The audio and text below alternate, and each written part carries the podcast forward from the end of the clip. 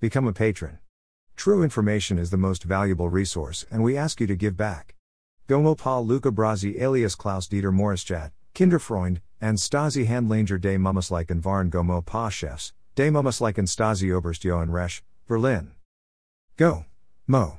Pa, CEO und President, der Wegen Betrugem eigenen Amger verurteilt Klaus Dieter Maurischat, der Mummisliche Stromen vor St. Jennison, ein Mann mit einer äußerst dubiosen Biografie, siehe Artikel auf dieser Webseite https colon slash slash www.tagesschau.de slash wirtschaft slash gomopa 101.html Der Kinderfreund stas zwischen der Publication seines Fotos auf dieser Webseite und schickt eine dubios E-Mail mit Virus Anhang. Mel. Melphotographer 140 at hotmail.com. http colon slash slash mortis.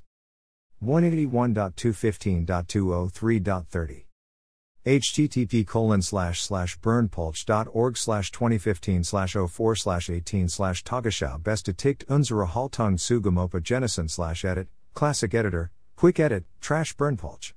org dash berndpulch.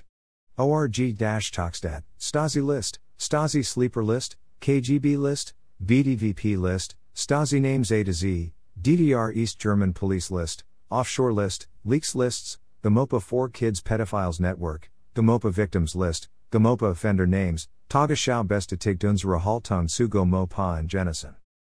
Hello there. This is Malika and I am a certified photographer and illustrator. I was baffled, mildly speaking, when I saw my images at your website.